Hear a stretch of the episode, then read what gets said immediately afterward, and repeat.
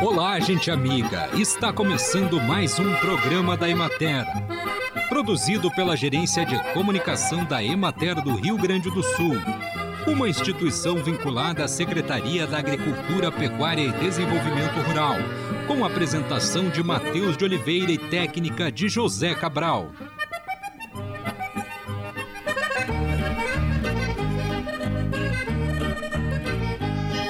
Limão conta com baixos níveis de frutose quando comparado a outras frutas. A frutose é o açúcar presente nas frutas que é digerido graças às fibras das próprias frutas.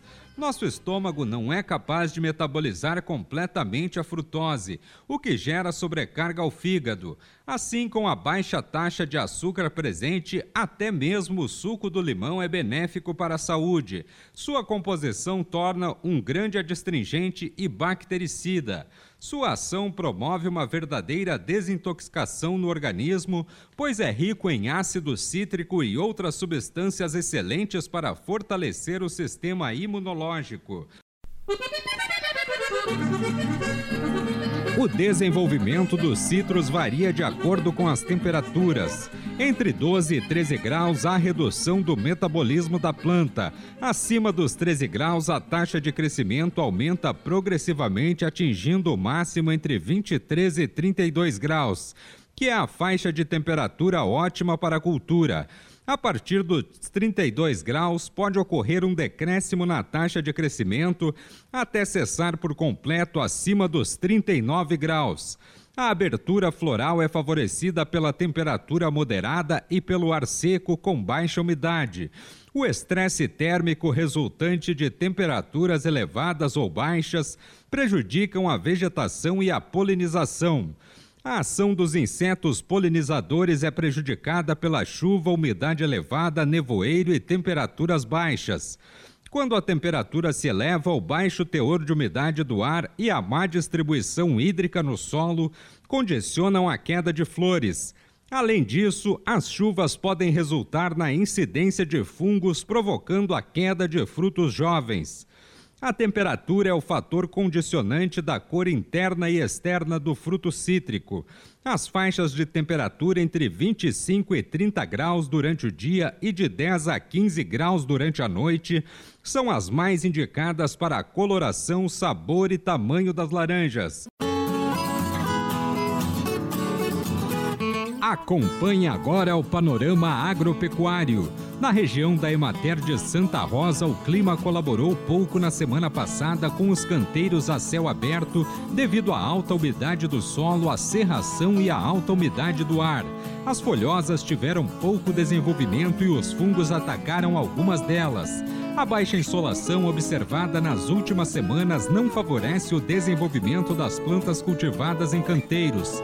Essa condição, associada a temperaturas mais baixas, garante o bom pegamento das mudas e os produtores relatam bom estande de plantas após o transplantio para as áreas de desenvolvimento final para consumo próprio. Na maioria das áreas, a produção está normalizada, com perspectiva de ofertas de diversas hortaliças em maio, segurando a inflação dos preços.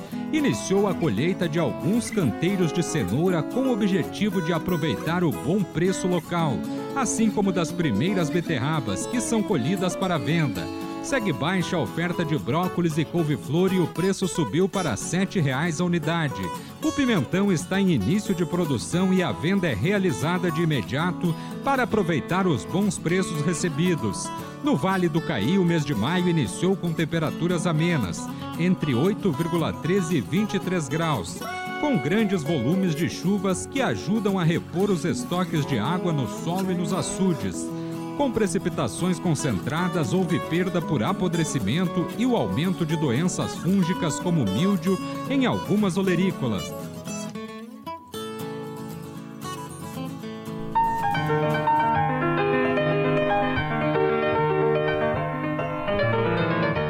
Dia 22 de maio é o Dia do Apicultor.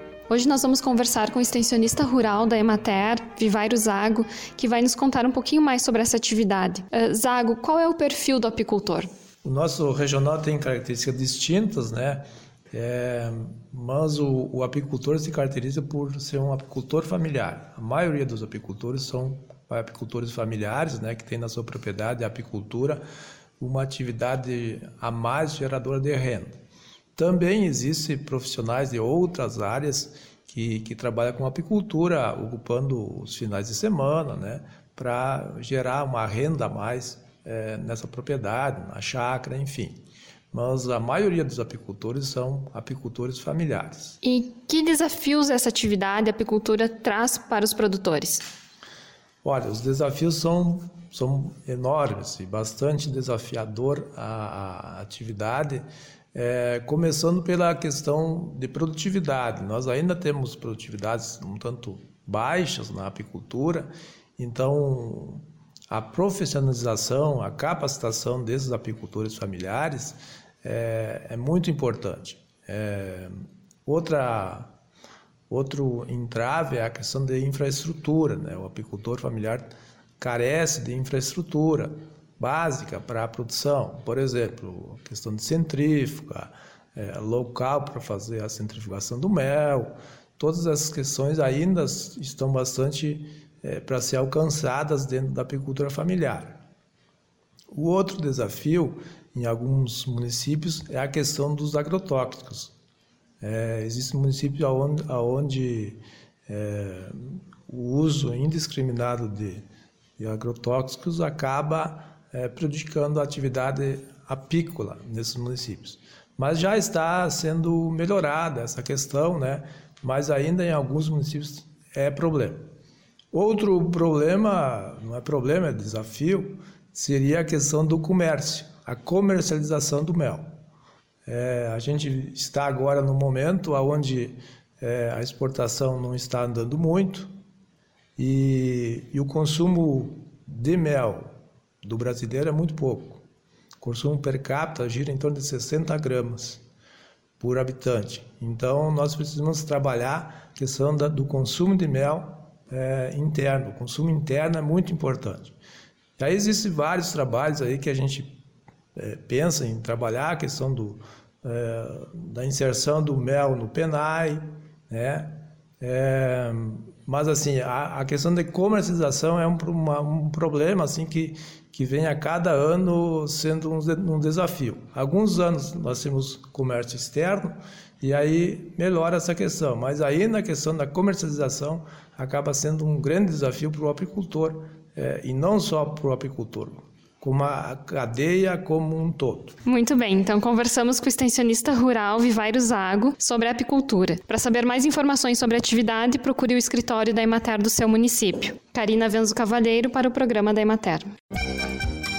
Desenvolver alternativas de manejo e práticas agrícolas para mitigar o risco de exposição de polinizadores e neonicotinoides, tais como áreas de escape e bordadura, são uma necessidade. Diversos fatores geram baixos índices produtivos e desaparecimento de abelhas no Brasil, dentre eles fatores ambientais e manejo incorreto. A mortandade de abelhas pode trazer altos índices de perdas. É preciso aliar pesquisas pesquisa e assistência técnica para buscar soluções. O fenômeno da mortandade de abelhas é recorrente no mundo devido a um conjunto de fatores. Entre as possibilidades estão o frio excessivo, mudanças climáticas, manejo incorreto das colmeias, influência da frequência emitida pelas torres de telefonia celular, defensivos agrícolas que podem levar até o desaparecimento completo dos enxames. Nos cuidados do manejo deve ser feita a troca periódica da rainha dos favos e controle de pragas, além de monitoramento constante do apiário para evitar perdas.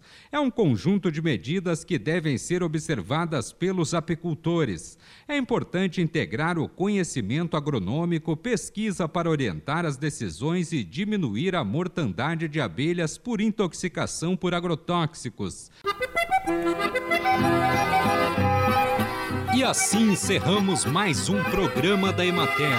Um bom dia a todos vocês e até amanhã neste mesmo horário.